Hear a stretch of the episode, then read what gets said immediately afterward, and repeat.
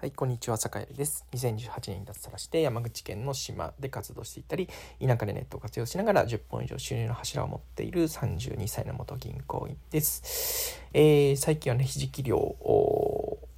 で収穫したひじきをね、加工して販売するという、えー、煮付けにせずサラダで食べてほしいひじき、沖かむろひじきというものを、えー、頑張って販売中です。それでは、えっと、今日のテーマなんですが、えっと、事業を営むにあたって大切にしている2つのこと、まあ、言わないようにしている2つの言葉というテーマでお話をしようかなと思います。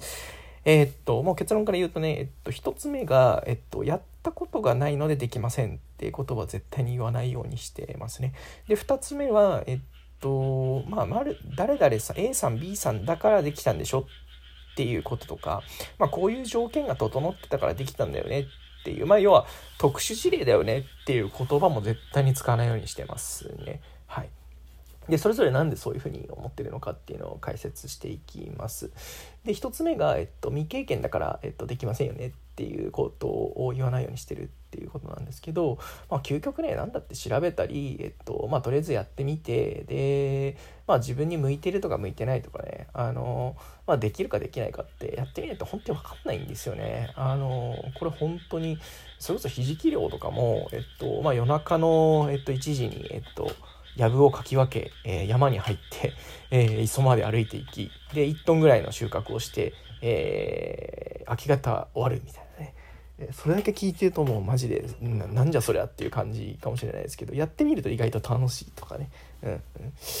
そうなんですよね。もともと銀行員だったんですけど、まあ、そういうこう本当やってみないと分かんない楽しさというか工作放棄地開拓してみて畑やるみたいなこととかね。あとはなんかねそれこそやってみていろいろ工夫してみたけどあやっぱ合わないなっていうこととかってやっぱあるんですよね。うん、でもそれってやってみたから分かることでやる前からねあの変に頭でっかしにねあこれは私はやったことがないし、えー、うまくできるはずがないっていうふうに思っちゃうっていうことって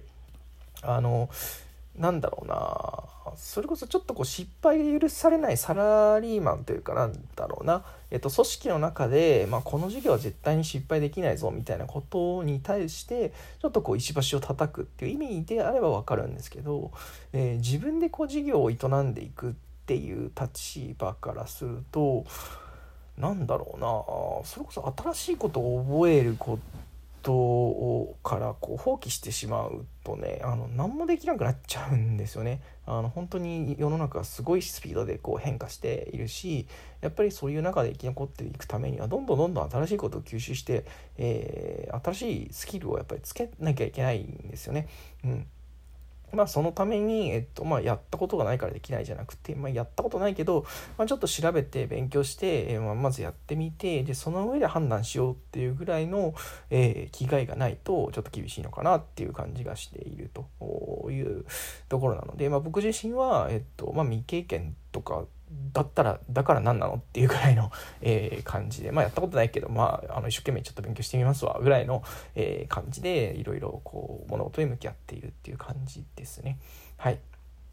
で2つ目がえっとまあ〇〇さんだからできたよねみたいなこととか、えー、例えばなんだろうなえー、ホリエモンがロケット飛ばせるのは今までねたくさん、えー、お金を貯め込んでるからだとか、まあ、投資できる元本がもともと大きいんだだからできるんだとかね、まあ、極端な例で言うとそういうのとか、えー、なんだろうな。あの人はなんかこうねいい大学出てるからとか、えー、なんていうかね。そういうこと言い始めたらもうキリがないんですよね。うん、キリがないからねあの誰々さんができたとかこういう状況があったからできたとかね。あと結構ねあのうちの島でもねあなんだろうな、えっと、瀬戸内ジャムズガーデンっていうものすごく、えー、6次産業化えつまりその農産物を加工して販売する。1次産業2次産業3次産業全部やるっていうね、えっと、1×2×3 で6次産業、えものすごい成功した企業があるんですけど、まあ、そういうのを見てねあのあそこの企業はもともとそれこそねあの、えー、その社長さんの奥さんが、えっと、お寺のお寺の住職さんの、えっと、娘さんで、まあ、地盤があったからだとかねそういうこうそういうやいなんだろうなあのこういうそういう土壌があったから成功したんだよねみたいなこうことを言う人がいたりするんですけど、ね、そういうこと言う人って、ね、多分ねどんな状況でもそういうふうに言うんですよね。で何かにつけてなんかこう自分はそういう状況がないからできないっていう言い訳を作ってえっと結局何も成し遂げられないっていうのがまあそういう人の特徴なのかなというふうに思っています。なんでえっと成功した要因っていうのはえっとなんだろうなうんそういうこう前提条件にあるわけじゃなくて、まあ、シンプルにその人が努力しただからっていうことだけなんですよね。うん、なんていうかどういうふうに工夫したらうまくいくかとか、えー、その与えられた前提条件の中であの精一杯頑張るっていうそれ以上でも以下でもないっていうねあのことと向き合わない限り、えっと、自分で事業をやってうまくいくなんてことはまあありえないだろうなっていうことを、えー、今思っているという感じですね。はい、なんで僕はあのその辺のところはこうね何ていうかうんすごく大事にしなきゃいけないなというふうに思って、えっと、生きていこうかなというふうに思っています。はいというわけで、えっ、と皆さん今日も良い一日をお過ごしください。それでは。